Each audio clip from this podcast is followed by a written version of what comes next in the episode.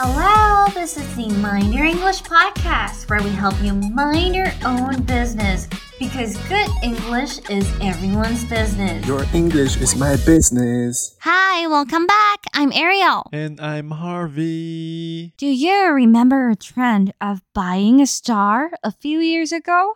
Today, we'll delve into how it works and uncover the truth behind it. 还记得几年前曾经流行过买星星这件事吗？今天我们就要来了解到底要怎么买，以及解开它背后的真相。 And the vocabularies for today are fact check 事实查核，scam 欺诈，authority 权威当局，commercial 商业的，and burst the bubble 戳破幻想。 Let's get started. Harvey, look, ta-da! Why are you holding a piece of paper and saying ta-da? Eh, 哎，你干嘛拿一张纸还自己内建一笑啊？It's not just a piece of paper. It's the certificate for buying the star. Look, my friend bought it as a gift for me. Isn't it romantic? Now this star is named Ariel. 这才不只是一张普通的纸嘞，这是购买星星的证书哦。你看，你看，这是我朋友买来送我的。哦，有够浪漫。现在这颗星星叫做 Ariel。 No, Ariel, don't be so dumb. It's impossible to buy a star, not to mention with so little money.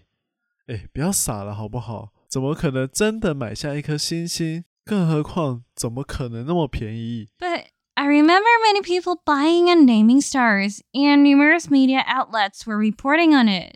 但我记得有一阵子这很流行诶，每个人都在买星星或买星星的命名权啊，媒体都在报道诶。Let's fact check。核心单字 fact check 是指事实核查，当做动词使用。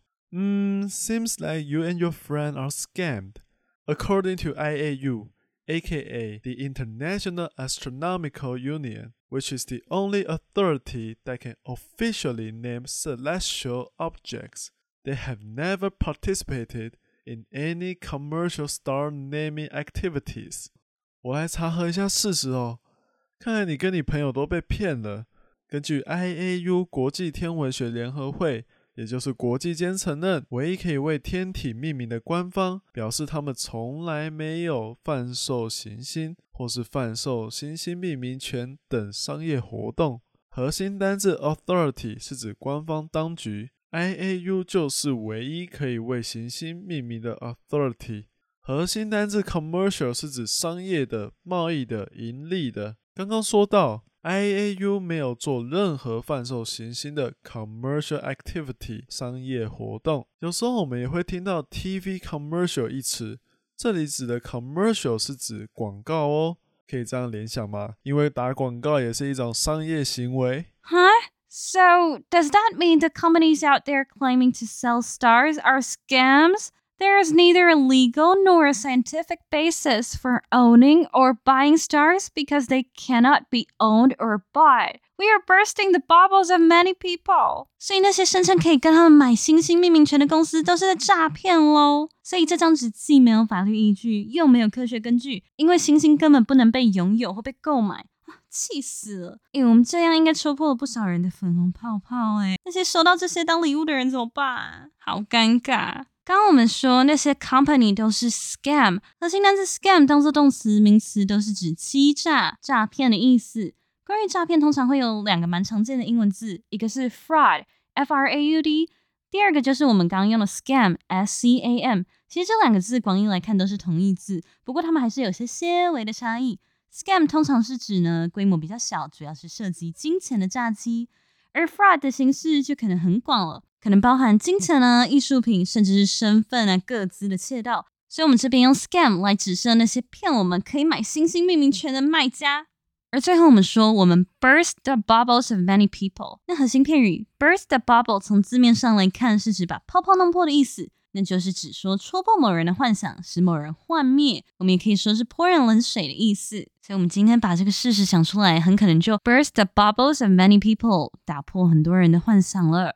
Unfortunately, yes. Stars are usually named after the person or group who first discovered it. Take a recent example. A comet called C2021 A1 Leonard was named after the person who founded An American astronomer named Gregory J. Leonard。没错，但你也不用太失望了。如果你真的想要一个有你的名字的星星，你可以找到新的天体 a celestial body，你就有机会命名这颗星星哦。因为星星通常会以它的发现者来命名。举一个最近的例子来说，最近发现了一颗彗星 Comet C twenty twenty one A one Leonard，就是以它的发现者美国天文学家 Gregory J Leonard 来命名哦。Celestial 是形容词，是指天空的、天外的。Celestial body 就是包含了恒星、小行星、卫星、彗星等天体。嗯 well, discovering a new star may not be something most of us can do, but there's a simpler way to get involved with stars in a meaningful way. You can sponsor star related research and contribute to scientific discoveries by donating to organizations that study stars. Your name might be associated with a star in the Google Sky database. It's not like having an official name, but it's a cool way to leave your mark in space. 要发现一颗新的星体，可能不是大部分的人都能做到的啦。但有一个能跟这些星体稍微沾上边、简单一点的方式，那也就是赞助这些研究。透过捐助这些正在研究星体的机构，你的名字就有机会出现在 Google Sky 数据库里的星星旁边哦，就代表是你资助这颗星星的研究。这虽然跟正式为那些星星取名有所不同，但还是一个在宇宙中留下自己姓名的有趣方式哦。That's so cool. I like to have my name linked to a star. Let's do a recap and see how we can sponsor the research. 核心单字 fact check 是指事实查核。It's important to fact check, especially in the era filled with fake news. 核心单字 scam 当做动词、名词都是指欺诈、诈骗。 Always double check offers that seem too good to be true. They might be trying to scam you. 核心单词 authority 是指官方当局经过认证的权威。Before believing in an information, it's important to check the authority of the source. 核心单词 commercial 是指商业的、贸易的、盈利的。